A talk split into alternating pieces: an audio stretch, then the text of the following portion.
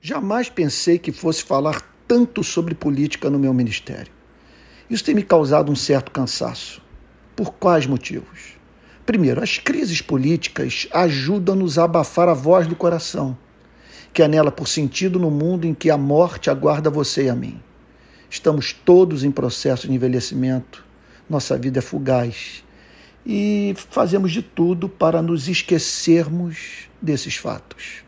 Uma crise como essa, portanto, nos desvia das grandes questões da existência humana.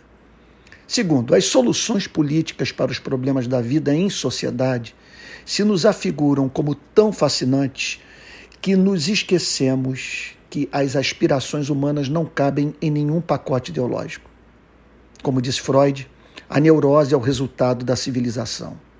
A vida em sociedade demanda sujeição a normas que impõem barreiras ao princípio do prazer, presente em todos nós. Terceiro, o discurso monotemático empobrece a vida.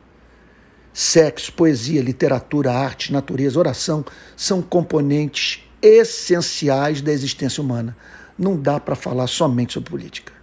Quarto, há um fato, entre outros fatos, que deve ser encarado por todos nós como uma coisa, algo concreto, digno da nossa atenção. Há dois mil anos passou por esse planeta alguém que respondeu às questões mais sérias da vida.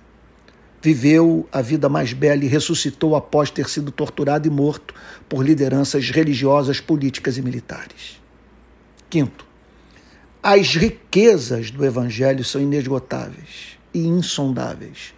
Não há como superestimar o valor do Evangelho para seres que um dia estiveram moral e metafisicamente perdidos. Pegando o quarto ponto, e esse ponto eu diria o seguinte: nunca é demais falar sobre Cristo e o seu Evangelho. E em sexto e último lugar, a pandemia tem feito a todos nós sofrer. As pessoas estão precisando de consolação e encorajamento.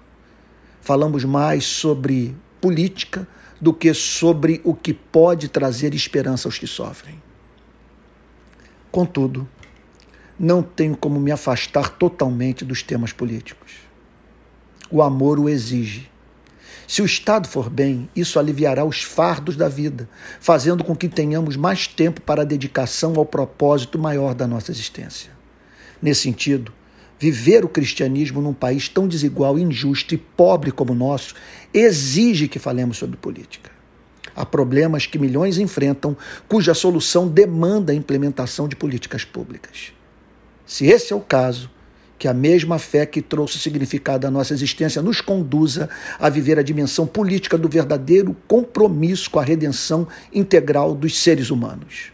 Portanto, que não permitamos que sejamos absorvidos por demais pelos temas de natureza política, mas que, nos, que jamais nos esqueçamos que há uma, repito, insisto nesse ponto, há uma dimensão política no amor. A teologia nos conduz a Deus e à santidade da vida humana.